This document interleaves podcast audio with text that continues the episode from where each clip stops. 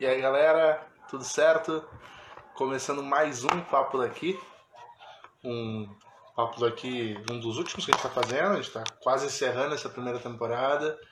Uh...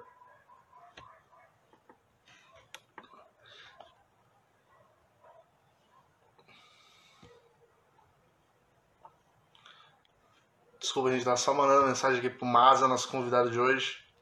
Já deve estar tá entrando na live nosso parceiro, nosso goleiro ídolo gremista, que já deve estar tá entrando aqui no para mais um papo daqui. Estamos só guardando a entrada do eterno goleiro nosso, do tricolor, para contar um pouco da trajetória dele, relembrar um pouco dos momentos dele vestindo a tricolor. Mas a para quem não sabe, é. Acho acredito que a maioria saiba, né? Mas vai que tem algum desavisado, mas era pelo goleiro do Grêmio, campeão da Libertadores do mundo nos anos 80. Fez história aqui, foi comentarista recentemente da Rádio Umbro, do Grêmio, tá, deve estar iniciando campanha política, é candidata vice-prefeito aqui em Porto Alegre. E vai estar batendo um pouco desse papo aí, ó. já tá entrando na live o homem. Só aceitar o convite aí e vem bater esse papo com a gente. Olá. E aí, tudo bem, Guilherme? Tudo bem com o senhor? Tudo tranquilo. Queria começar e, e agradecendo. Está ouvindo bem aí? Excelente, excelente. Às vezes dá uma picotada na sua fala aí. Agora melhorou? Agora sim. Eu queria começar lhe agradecendo por ter topado participar desse papo comigo. Ah, eu que agradeço a oportunidade de estar participando com você. E, mas como é que tá esse? A gente sabe que tá aí quarentena, coronavírus. Como é que tá a tua vida nesse momento? teus projetos, sua vida pessoal nessa, nessa pandemia, nessa quarentena? Cara, eu tô igual urso invernado, cara. Só dentro de casa, aqui curtindo a família, o neto, porque a gente tem que se cuidar, né? Não tá fácil as coisas. Já louco para trabalhar, mas ainda não está dando para a gente fazer aquilo que a gente gosta, de estar no nosso dia a dia normal, né? Mas a gente espera que tudo se resolva, solucione, que a gente possa superar mais essa, esse momento difícil aí. Ah, com certeza, com certeza. Mas uh, acho que a primeira pergunta que eu vou te fazer é uma pergunta que você já deve ter respondido umas mil vezes. Mas sempre tem alguém que não conhece. Qual a origem desse apelido Mazarop? A origem é porque eu sou do interior de Minas e por causa do Mazarop ator, o Jeca. Sim. E aí, e... quando eu recebi, quando eu, no dia que eu cheguei no Vasco para fazer um teste no Vasco da Gama, eu recebi esse apelido. E, pe e pegou, nunca mais. Pegou. E tu gostava ou pegou porque tu não sinto... gostava? Não, me sinto honrado. Né? Porque esse apelido me trouxe sorte na minha carreira também, né? Eu tive uma carreira vitoriosa com esse apelido. Né? Então, é. Eu estava é lendo que, que inclusive tu uh, existe uma história que a Copa de 74 era para tu estar tá ali no elenco e esse apelido queriam que tu não usasse ele, 78. como é que foi? 78. Isso, 78, desculpa. 78. Eu estava convocado para a Copa, eu, como não quis trocar o nome, eu fui desconvocado. Por causa do nome, sabe? Por causa do nome. Mas Só que eu, para mim, nome não joga bola, né? Eu disse, Mas... não, eu não vou. Se eu tiver que ser convocado, eu vou ser como Mazarope. Não vou trocar nome para ser convocado para a seleção. Claro que eu, como, como atleta e como brasileiro, gostaria de defender a seleção do meu país, né?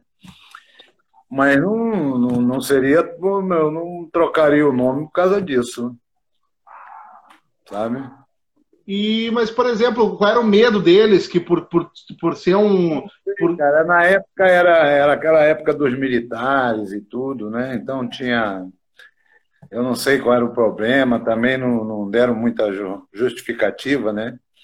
Eu também não, não vou dizer para você assim, ó, não, não guardo nenhuma mágoa, nenhum rancor, sabe? Claro que eu gostaria muito de ter participado da seleção. Mas eu, eu fiz do futebol a minha profissão, o meu sustento e da minha família, né? Até porque naquela época não se ganhava dinheiro, né? Naquela época a gente ganhava, era título, não dinheiro, né?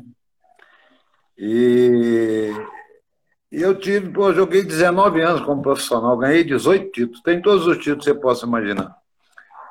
Os títulos oficiais, então, e tem um recorde mundial que é meu há 42 anos.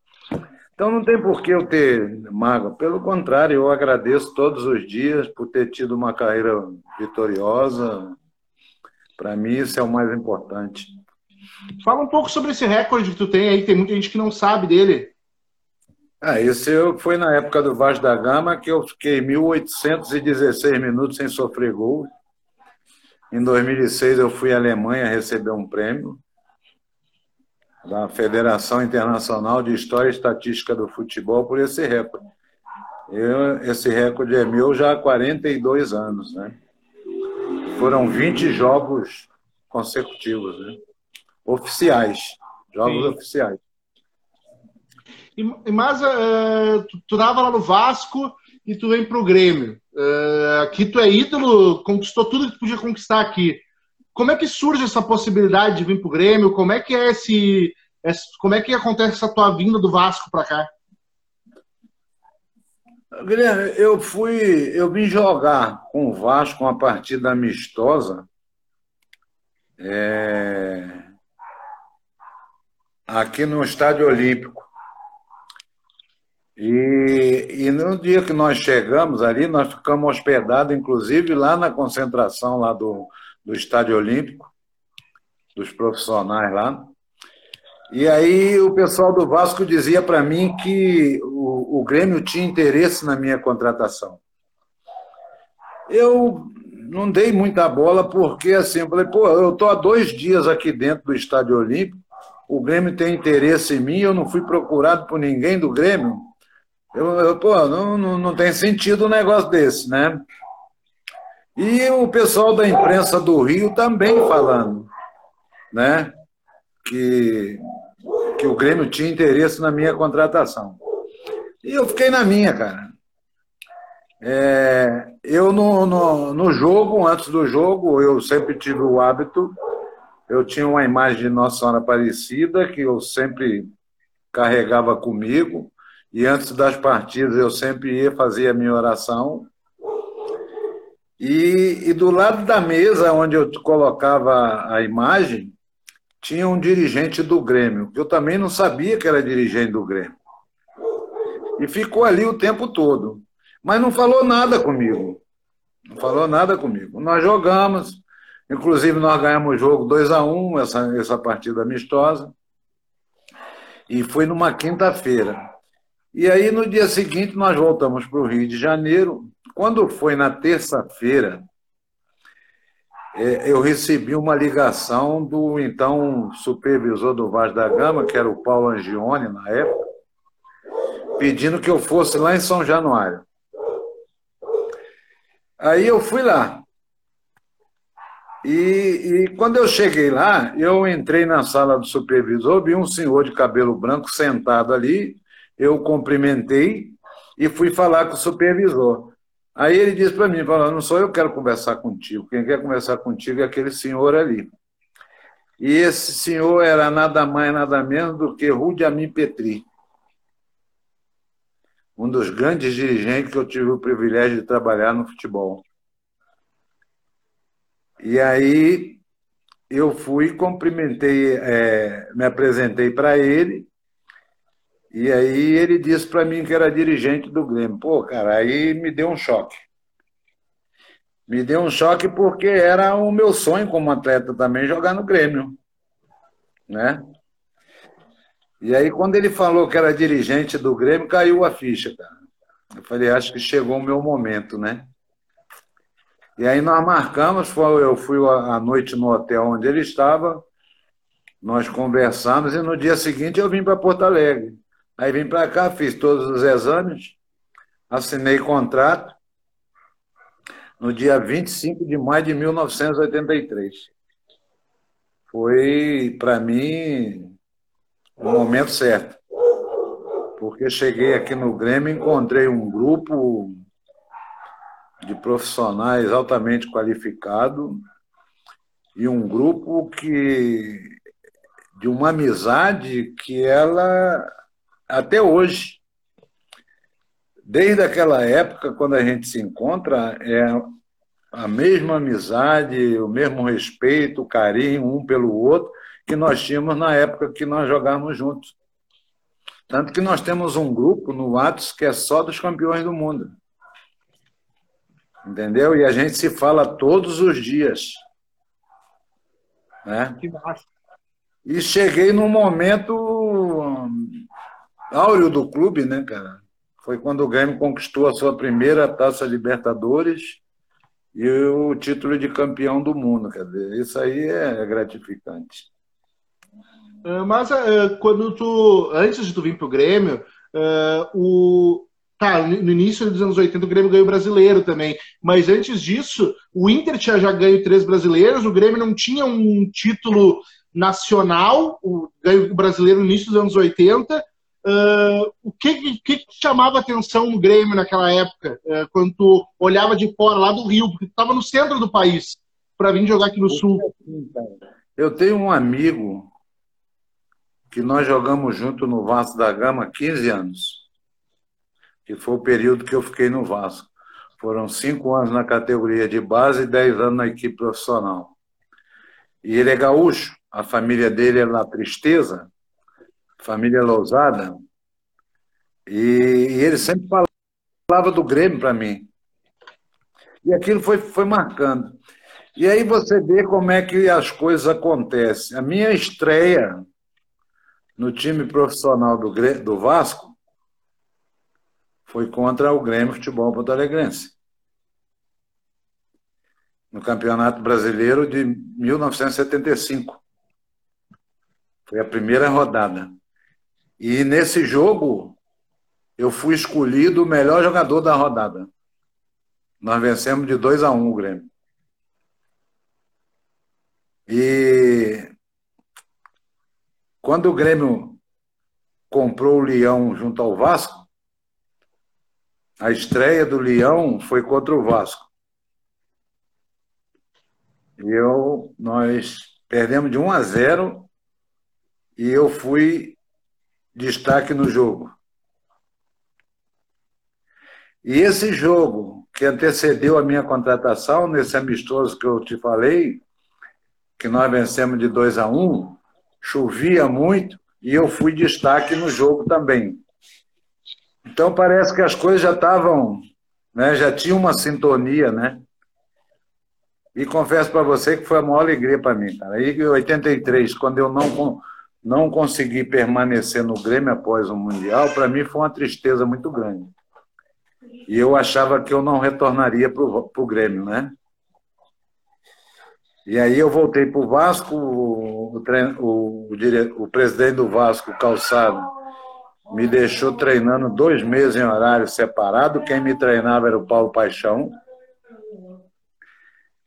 E aí o finado N Andrade, que Deus o tenha, me ligou, porque eu tinha sido campeão com ele no Curitiba, em 79.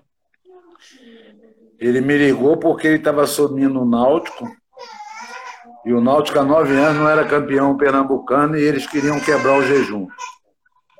E o seu Enio me ligou porque ele gostaria que eu trabalhasse com ele lá no Náutico.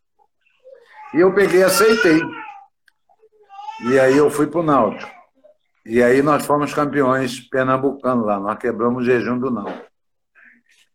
E aí quando eu retornei ao Vasco da Gama, próximo ao Natal, me ligou o doutor Adalberto Braz. Aí perguntando se eu queria voltar para o Grêmio. Eu falei, pá, eu já estou no Grêmio. Aí eu fui no, Aí ele me explicou que o Grêmio estava com um problema financeiro e tal. Aí eu fui no, no Vasco da Gama falar com Calçada, junto com o meu advogado. E eu, por duas vezes, levantei e falei para ele que, a partir daquele momento, eu não jogaria mais futebol. Porque eu queria que ele me vendesse para o Grêmio pelo mesmo valor que ele havia estipulado para o Náutico. E, e eu dizia para ele que teria que ser parcelado. Ele, não, mas eu vou te vender à tarde para o Internacional pelo dobro do preço. E eu disse para ele, o senhor Calçada, eu não fui procurado pelo Inter. O Inter é um grande clube, mas eu não fui procurado pelo Inter. Só que eu não dizia para ele que era o Grêmio, porque naquela época o Grêmio e o Vasco estavam com a, a relações meia estremecidas. E eu não me lembro por que razão, e eu não dizia para ele que era o Grêmio, e ele insistia, e eu dizia, eu falei, não, não interessa quem é o clube. O que interessa é que o senhor me venda parcelado por, por esse valor. Ele, não, vou te vender para o Internacional pelo dobro do preço, mas eu já disse para o senhor, o Internacional é um grande clube, mas eu não fui procurado pelo Inter. E ele insistia, e eu levantei duas vezes da cadeira e virei para o meu advogado e falei assim, ó, eu não jogo futebol mais. O senhor pega meu passe, bota numa moldura e pendura na sua sala, porque a partir desse momento eu não jogo futebol mais. Aí o meu advogado, senta aí. Aí você vai vender ele do jeito que ele está te pedindo, porque você não vai prejudicar o guri, porque você, você quando ele voltou do, do Grêmio com o título de campeão do mundo, você deixou ele dois meses treinando em horário separado do grupo e o único jogador que tinha o título de campeão do mundo do elenco do Vasco. E você não vai prejudicar ele agora. Mas qual é o clube? Não interessa. Espera aí. Aí o meu advogado pegou o telefone e discou para o doutor Adalberto ele. Serve para o senhor em quatro parcelas, assim, assim, assado? Serve. Então fala com o calçado. Passou o telefone. Quando o calçada soube que era o Grêmio, o calçada purrava de raiva, né? Mas aí não tinha como fugir mais. Aí eu retornei para o Grêmio.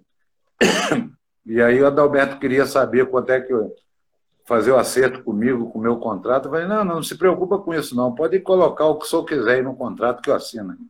Quanto a isso, eu não. Se quiser, assina até em branco o meu contrato, mas meu negócio é voltar para o Grêmio. Eu quero voltar para o Grêmio. E aí eu voltei para o Grêmio, fiquei seis anos aí. E por que que o não sei se o senhor pode falar, né? Mas por que, que o Vasco não, não lhe aproveitava? Ele deixava treinando separado, não queria liberar para o Grêmio? Não era mais uma boa relação lá no Vasco? É, é, que o problema era assim, ó, eu tive eu tive um atrito com o Calçada porque o, o, o, meu, o, o meu reserva na época era afilhado dele, né? Hum. Era o Acácio. E eles me tiraram, eles me tiraram do time quando eu estava disputando a condição de, de, de, goleiro menos vazado do campeonato carioca, faltando três rodadas para terminar o campeonato, se reuniu numa sala os três e me tiraram do time. Eu nunca fui de questionar treinador e coisa por questão de me colocar ou não me colocar. Eu sempre me escalei dentro do campo. Eu sempre respeitei a posição do treinador. Entendeu? Sim. E eu, e eu entendi que o Lopes não foi correto comigo, porque nós éramos amigos de frequentar a casa um do outro. Porque eu conheci o Lopes desde quando ele chegou no Vasco para ser auxiliar do Hélio Vigge na preparação física. Nós fizemos um, uma relação de amizade bem próxima. E eu achei que ele não agiu correto comigo. Não por ele ter me tirado, porque o direito de tirar é dele, eu respeito isso. Você pode até discordar, mas eu respeito. Você está entendendo? Sim. Eu acho que o único direito que o treinador tem é de escalar e não escalar quem ele bem entender. Porque quando as coisas não estão tá, não, não tá dando certo, a única cabeça que rola é a dele. É, eu, como profissional, eu tinha que mostrar, era dentro de campo fazendo o meu trabalho. né? Sim, Ali sim. é que eu tinha que conquistar o meu espaço. E eu fazia isso. Porque eu sempre fui de treinar muito, cara. Eu treinava até dia de jogo. Dia de jogo eu treinava também. Né? Então, a, a, o problema todo foi esse, cara. Mas, é, mas tudo isso ficou no, no, no caminho, porque eu vim para cá, quer dizer, eu conquistei 18 títulos ao longo da minha carreira. Em 19 anos de carreira, quase que um título por ano. Só que eu joguei seis anos e meio no Grêmio e ganhei 11 títulos com a camisa do Grêmio. Isso só campeonatos oficiais. Isso eu não estou contando para você a, a, a, as Copas é, internacionais que eu participei que nós ganhamos. Né? A Copa Philips duas vezes, a taça de a Copa lá em Andover, em Rotterdam, em Palma de Maiorca contra Barcelona, em Rotterdam contra o Bayern de Munique, entendeu? A Philips Cup duas vezes, uma delas contra o Benfica. Isso eu não, não, não, não coloquei no, no, nesses 11 títulos. 11 títulos oficiais, porque foram seis campeonatos gaúcho consecutivos, a primeira Copa do Brasil, a primeira Libertadores, o Mundial e o Supercampeonato Brasileiro é uma Copa Pan-Americana. E Maza, tu fala da tua. Tu fala, antes tu estava falando da relação daquele time. É, eu entrevistei o Deleon e ele falou para mim do ambiente dos Jogos de La Plata. Eu entrevistei o Paulo Roberto e ele contou uma história da concentração de gramado, quando ele e o Renato tomaram um tiro do Mário Sérgio, do Deleon lá na concentração, tiveram que sair correndo e pular no lago. Eu queria saber se tu tem alguma história de bastidor daquela época que poderia contar pra gente, que já tenha caducado. Não, cara, isso aí, isso aí foi o maior barato, cara. Os dois começaram a pegar, e o Oswaldo estava junto também, né? E começaram a pegar no pé do. Porque Deus o tem, o nosso querido Mário Sérgio. E aí o Mário saiu de fininho, foi lá no quadro, pegou o revólver dele com um bala de fechinho, deu tiro em cima dele. Ele se embretaram por dentro do bosque lá do, do, do, do, hotel, caiu no brejo lá, e, pô, mas, e a gente morria de rir, porque nós estávamos numa varanda, numa sacada que tinha no hotel, depois da janta, tava todo, todos nós ali conversando, né? E, e aí começa, sempre tem a brincadeira, né? E aí, cara, aconteceu isso, aquilo ali foi, foi sensacional, cara. E tu tem alguma outra história um de grupo, era, um grupo assim, era um grupo assim, Guilherme, que, pô, eu vou te dizer, cara, eu me sinto um cara privilegiado e, e sou agradecido a esse grupo, porque assim, eu fui contratado na. No, já tinha iniciado a Libertadores. Quando eu fui contratado, o Grêmio ainda não tinha certeza da minha inscrição na Libertadores. O doutor Fábio Coff, com a habilidade dele, conseguiu é, é, me inscrever na Libertadores. Né? E eu fui tão, recebido, tão bem recebido por esse grupo, cara, que eu me senti na obrigação também de, de, de, de, de dar minha parcela de contribuição para aquele grupo, sabe? Porque isso para um jogador que está chegando, cara, é fundamental você ser bem recebido pelos seus novos companheiros, cara. E eu parecia que eu já tava, fazia parte daquele grupo há muito tempo. A maneira com que eu fui recebido por eles, sabe? E isso facilitou, inclusive, a minha chegada, né? A minha, a minha adaptação também. É claro que eu também fui buscar um pouco, né? Saber da, da característica do clube e tudo, né? porque eu vinha de uma escola diferente, que é no Rio de Janeiro, que é um futebol mais solto, mais alegre, essas coisas, né? Aqui é, sempre se dizia que era o futebol copeiro, futebol né, aguerrido, né, da alma castelhana, mas eu precisava saber também para me poder me adaptar a isso, né? E, e, mas o que, o que marcou realmente foi foi a minha chegada e a maneira como eu fui recebido por todos eles, cara, todos eles. Inclusive os goleiros da época também, eu fui muito bem recebido e eu sou eternamente grato a eles e, e sou eternamente grato a, ao Grêmio por ter me dado o privilégio de fazer parte daquele grupo fantástico de 83, cara.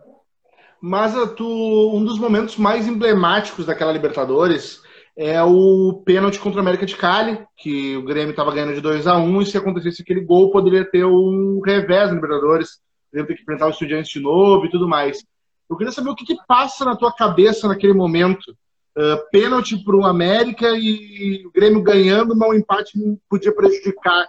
E tu considera aquela uma defesa, talvez a mais importante ou uma das mais importantes da tua carreira?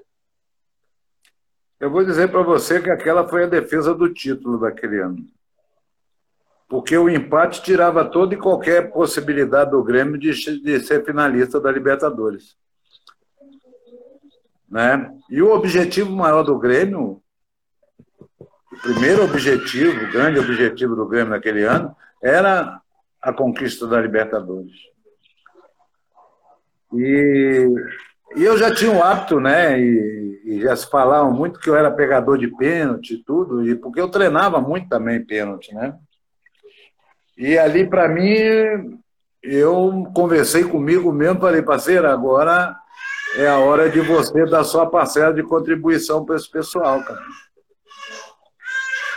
E eu virei pro Baidec e disse para ele, Baidecão, vem no meu rebote porque eu vou pegar o pênalti. O Bandecão, tu vai pegar? Eu falei, pode vir no meu rebote que eu vou pegar. E aí eu tive a felicidade de fazer a defesa, né? E o Grêmio ganhar o jogo e ir para a final da Libertadores, e aí o final todos nós já conhecemos, né? Mas eh, qual é o sentimento, tu, por exemplo, a gente é um dos maiores, se não, tu tá ainda no hall dos maiores goleiros da história do Grêmio, tu tá na calçada da fama do Grêmio, uh, tu tá tá, comenta na Rádio Umbro, comentava na Rádio Umbro recentemente, agora que os jogos estão voltando. Uh, qual é o teu sentimento uh, e o teu carinho, a tua relação com a torcida do Grêmio hoje? Cara, isso aí é, é difícil de você explicar, sabe, o, o que, que você sente. Não dá pra gente mensurar, cara. Eu sou um cara que eu, eu fiz do futebol minha profissão. Nunca me preocupei de, querer e nunca deixei que a fama subisse a minha cabeça, né? É, eu fazia como, como minha profissão mesmo. E eu procurava fazer sempre o melhor. E a coisa mais gratificante para a gente é ter esse reconhecimento do torcedor, né? Porque a essas pessoas é que eu devo tudo aquilo que eu sou e represento. Né? Eu jamais discuti com o torcedor, jamais neguei um aperto de mão, um abraço, um, um sorriso, um autógrafo, né? Porque o torcedor para mim sempre foi o, o, grande responsável por toda a minha minha história, né? Então ao torcedor é que eu devo satisfação, né?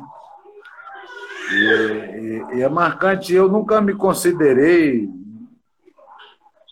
um dos maiores goleiros da história do Grêmio, não. Para mim, é o maior goleiro da história do Grêmio, apesar de eu não, não ter visto jogar, mas para você ter seu nome imortalizado no hino do clube, então não dá nem para você é, querer comparar as coisas, né? Eu, para mim, o, o maior goleiro da história do Grêmio sempre foi e sempre será Eurico Lara.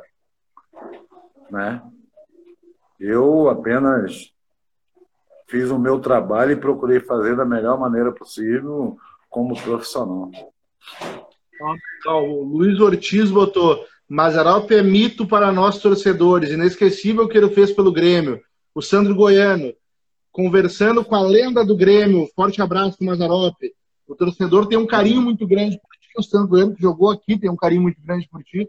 Então pode ter certeza que está sim no, no hall dos maiores goleiros que passaram por aqui. Ah, eu agradeço, Guilherme. Um grande abraço para o Goiano também, jogador também que, que fez a história, um ícone também na história, né? Num momento importante do Grêmio, eu fico, eu fico feliz, cara, eu, e agradecido. E eu digo que eu tenho muito mais agradecer do que ser agradecido, né? porque era minha obrigação, eu como profissional. Eu tinha que procurar dar o melhor de mim para o clube que eu defendia, né? Então, agradeço a torcida tricolor pelo, por esse carinho, por esse reconhecimento. Vou agradecer sempre. E agradecer mais ainda por eles me ter, ter me ensinado o verdadeiro sentido do amor, da paixão pela instituição Grêmio Futebol Porto Alegre. O torcedor me ensinou o verdadeiro sentido. E as pessoas dizem que paixão é, é vermelho, né? Mas há discordância aí, há divergência. Paixão, ela tem três cores: azul, preto e branco. Boa, Maza. Essa, essa, essa é, é, e eu, eu, talvez eu seja muito mais, tanto quanto ou mais gremista do que vocês, porque eu vim de, de fora, aprendi a amar o Grêmio e sou gremista de quatro costados. Quando eu falo em Grêmio, eu me, me emociono, eu me arrepio, entende? Então, o Grêmio, o Grêmio é minha vida. É Mas minha... e como é que foi para ti? Uh, a gente agora quando parou o futebol, uh, muitos jogos antigos foram retransmitidos e uma nova geração de torcedores gremistas que só tinha escutado falar na lenda Mazarop puderam ver o Mazarop jogando. Como é que foi para ti ser apresentado para essa nova geração de torcedor e tu também daqui a pouco poder rever esses jogos? Cara, eu sentado aqui em casa assistindo com a minha família, o meu filho mais novo não tinha visto. E, e aí eu olhando para a televisão, quer dizer, eu me vendo ali, né? Eu tendo a oportunidade de me ver ali na. E aí você fica, passa um monte, passa um filme na sua cabeça, cara, você teve naquele momento ali, você estava dentro de campo. É uma coisa assim que eu, eu confesso para você que eu cheguei a chorar, cara, nas duas, nas duas transmissões a, a lágrima escorreu, cara. De ver assim, que orgulho, né, cara? Que, que alegria de você poder estar fazendo parte daquele momento ali, da história do clube, né? Isso aí é, é fantástico, cara. Isso aí é. É por isso que eu agradeço sempre, Guilherme. Eu agradeço sempre a Deus, agradeço a minha família, a minha esposa, porque é a parceira, porque ela entendia e compreendia também a minha dedicação, o meu empenho no meu dia a dia. Né? Ela praticamente criou meus dois primeiros filhos, né? porque eu estava mais em função do clube do que. O terceiro eu já estava parando, quer dizer, eu já convivi mais com ele e tal, né? E, e apoio, né? De você ter da, da sua família o apoio que você necessita para você estar tá desenvolvendo a sua, a sua atividade, a sua, a sua função, né? Com tranquilidade, que você precisa também de tranquilidade para poder desempenhar, né? E eu sempre tive na minha família esse apoio também e essa confiança do torcedor no seu trabalho, né? Porque quantos companheiros a gente vê aí, né, se perde porque eles não conseguem conquistar o, o, a confiança do torcedor, né? E isso é para o atleta é difícil de você buscar o equilíbrio dentro de campo com essa desconfiança. E eu também tive sorte nesse sentido nesse sentido, porque eu sempre tive essa confiança do torcedor. E isso passa para a gente lá dentro, sabe? A gente sente lá dentro do campo essa confiança, né? Então, é, eu, eu, eu sou um cara privilegiado, cara. Sou um cara privilegiado porque ter a carreira vitoriosa que eu tenho, ter a família que eu tenho, eu poder realizar o sonho de atleta, né? de jogar no Grêmio Futebol Porto Alegre, uma instituição. Cara, eu não encontro adjetivo para expressar a grandeza e a, a, a qualidade dessa instituição chamada Grêmio Futebol Porto-Alegrense. E para qualquer atleta, ele tem que se sentir honrado e orgulhoso de vestir essa camisa e de defender essa instituição. E eu conquistei mais uma coisa, quer dizer, todo esse reconhecimento eu tenho daqueles que são os nossos arquirrivais, né? Que são os colorados. Quer dizer, eu às vezes sou parado na rua por, por, por colorados que eles vêm, pedem para tirar uma foto e tudo. Quer dizer, de você ter isso para um atleta é gratificante, né? Principalmente aqui, quando se tem a rivalidade que se tem, né?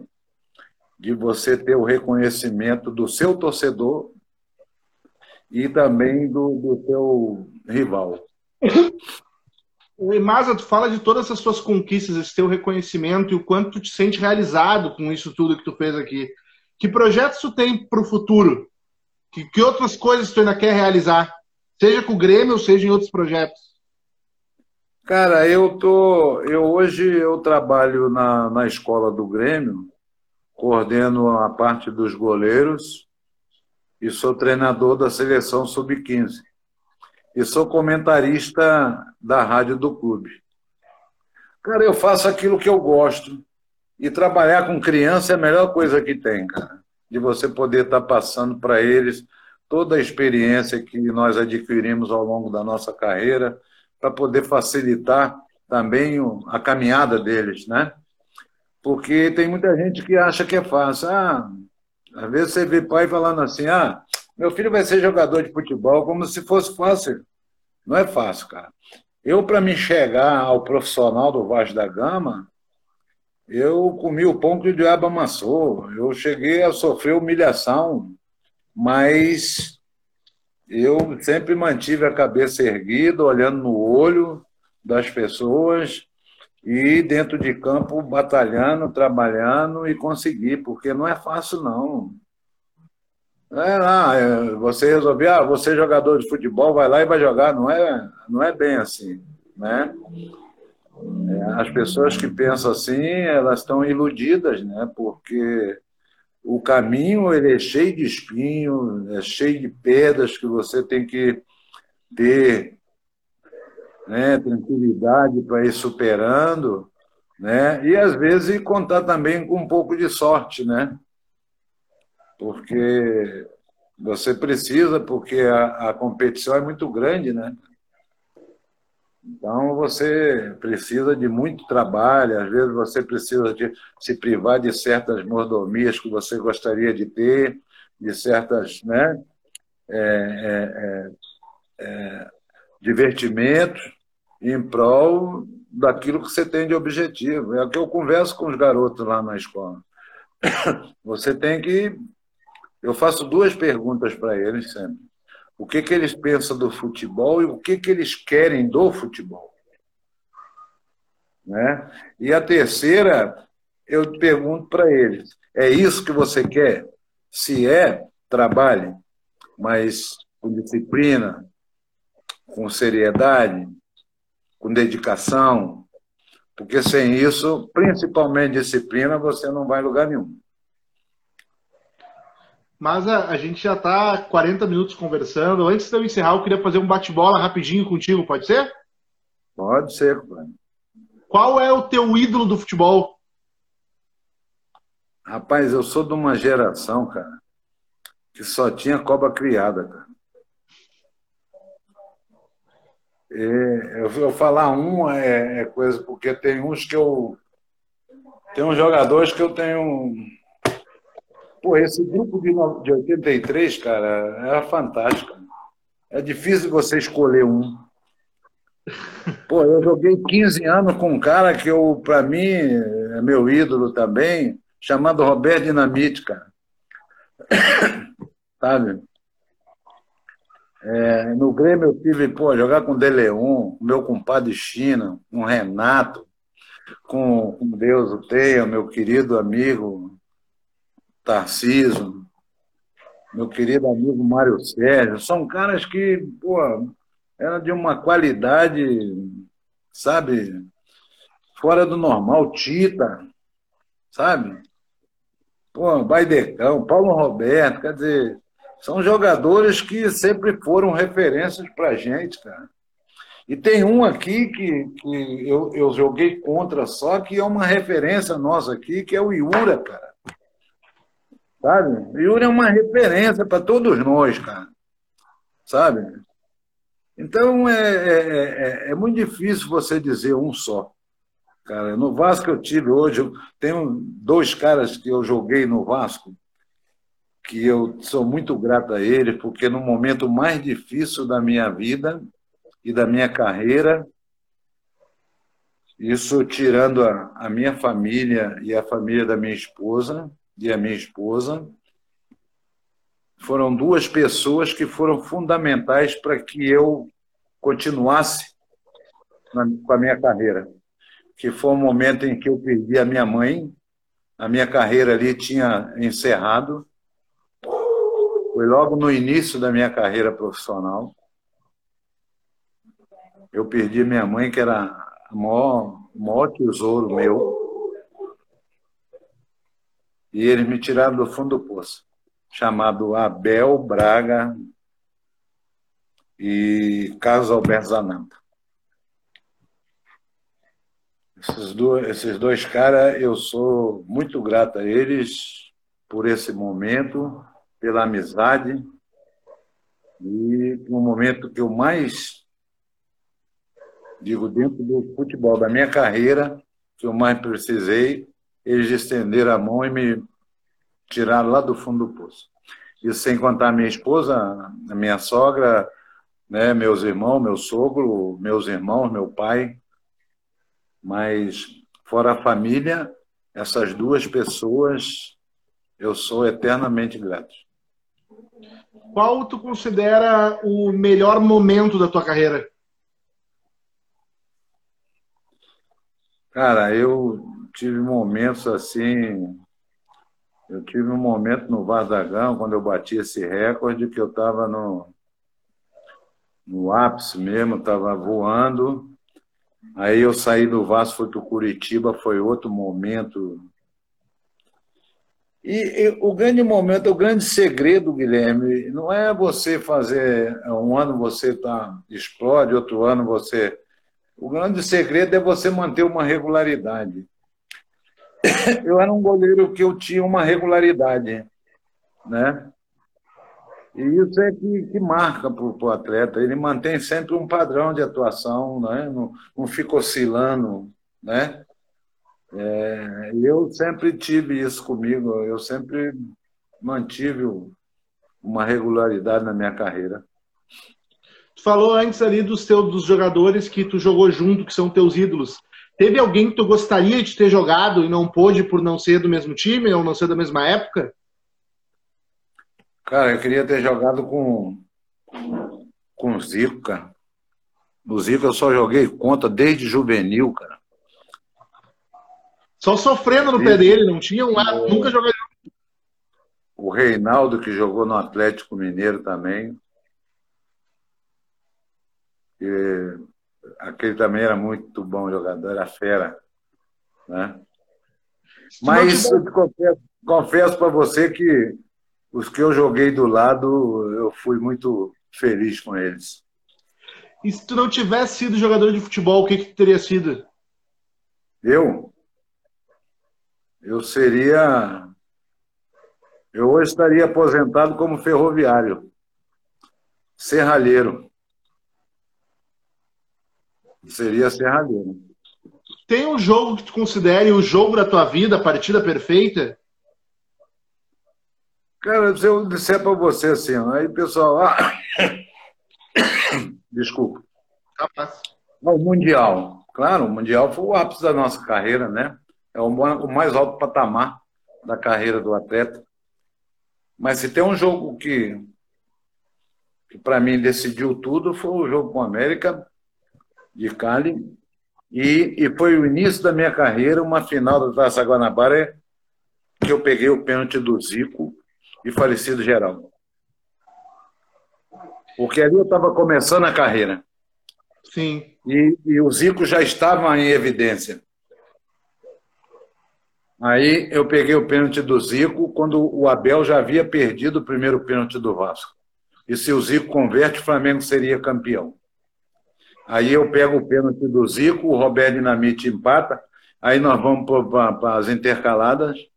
Eu pego do falecido Geraldo e o Luiz Augusto converte, o Vasco é campeão. É, aí isso marcou. O Giovanni Silva ali mandando um abraço. Ó. Jogar com você ah, foi muito Um abraço para o Giovanni também, querido. Então, e depois, em 77, eu peguei o pênalti do Tita. No Maracanã tinha e, 165 mil pessoas no Maracanã assistindo esse jogo. Ali eu comprei, ali eu completei 20 jogos sem tomar gol. Tem, fica para a história daí, né? É. Então são momentos que marcam, né? São momentos que marcam. E desses 19 títulos que tu falou que tem, faltou algum? Tem algum título que tu acha que, que falta, eu tô olhando para trás, ou tu tá 100% satisfeito? Eu fui campeão brasileiro, só que eu, eu não estava jogando, era o Andrada que jogava. Eu fui campeão brasileiro quando eu assinei meu primeiro contrato profissional com o Vasco da Gama em 74. Se eu falar para você, esse seria o título que eu gostaria de ter conquistado jogando, né? Porque os outros, todos eles eu joguei. Sim. Só esse de 74 que não. Eu fiquei alguns jogos no banco do Andrada naquele campeonato. E Entendeu? qual foi o melhor treinador que tu teve? René Andrade. René Andrade. René Andrade. O que, que ele tinha de diferente? Ah, o velho ele era. O velho era muito sabido, muito esperto. Ele mudava o jogo no intervalo. É como ele dizia, Mazarop, vou dar uma joqueada.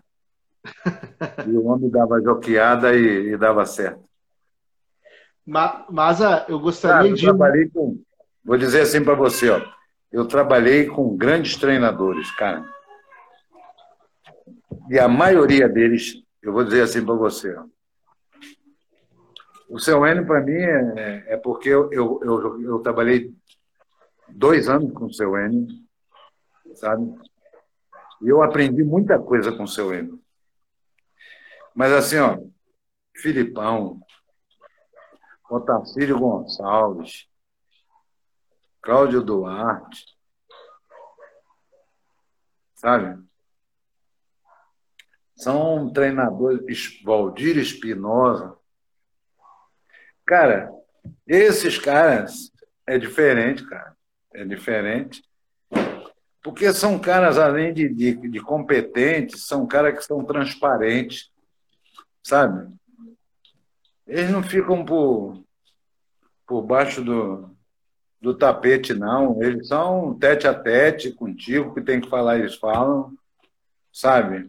Cada um dentro do seu estilo, entendeu? São sinceros, são, são transparentes, são claros, são corretos com você, sabe? Entendeu? E além da qualidade deles, né, cara? Além da qualidade deles. Os melhores treinadores que eu trabalhei, todos eles foram gaúchos. Todos eles. Boa escola de treinador aqui no Sul. Claro, eu boto sempre o seu N por causa desses dois anos que eu trabalhei com ele e por tudo aquilo que ele, que ele me, me, me passou, sabe? Ele me ensinou muita coisa que foi importante para minha carreira, sabe? Como atleta. É... Mas, pô, eu fui jogador do Filipão e fui membro da comissão dele. Fui jogador do Otacílio e trabalhei com o Otacílio dois anos no Japão, como membro da comissão dele. Eu fui. Trabalhei duas vezes com o Valdir Espinosa. Trabalhei com o Claudio Duarte. Fui campeão da Copa do Brasil, da primeira Copa do Brasil, e pentacampeão gaúcho com o Claudio Duarte. É, o Espinosa, campeão da América, campeão do mundo e campeão gaúcho. Bicampeão gaúcho em 86. Né? O Otacílio, nós fomos penta. como tetracampeão gaúcho, era o Grêmio Show, era o Otacílio. Sabe? E são os caras que, que além da, da, da, da, da competência deles como profissionais, eles eram um cara que conseguiam unir o grupo de uma maneira que o grupo se tornava uma família, cara. Uma família.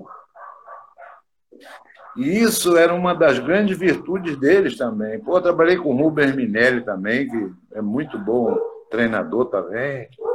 Fui campeão com ele aqui em 85, quando eu retornei ao, ao Grêmio. Entendeu? Então, são profissionais que realmente marcaram muito para mim. Mas ah, eu gostaria de, mais uma vez, te agradecer por ter topado participar desse papo comigo. E eu espero que tenha sido tão legal para ti quanto foi para mim poder ouvir tuas histórias. Ah, sem dúvida, cara. Pode estar certo que foi muito legal para mim também participar, tocar, bater um papo, a gente contar um pouco da história, né? Para a gente é sempre bom. E nós estaremos sempre à disposição dos amigos aí. Agradecer a, todos aqueles, a todos aqueles que também compartilharam aí conosco aí, né? Deixar o meu abraço, o meu respeito. Ó, a Kelly, nossa consuleza, né? Né? E quando é, passar essa pandemia, marcar um churrasco é. pessoalmente. Vamos. Vamos, com o maior prazer, cara. O maior prazer. Então, um grande abraço a todos aí, obrigado a, a esse carinho, a esse reconhecimento de todos os gremistas e não só do povo gaúcho de modo geral, pela maneira com que acolheu a mim e a minha família aqui no Rio Grande do Sul. Valeu, Maza. Obrigadão. Valeu, querido. Um abraço. Obrigado. Quando precisar, estamos aí. Valeu. Tchau, tchau. Tchau, um abraço. Galera, gostaria de agradecer todo mundo que veio aqui na live. Quem veio pelo Insta do Maza, vem, pro, vem aqui pro meu Insta. Vamos ver que tem outras lives com outros jogadores aí que passaram por Grêmio Inter. E a gente se encontra na semana que vem. Até mais, gente. Tchau, tchau.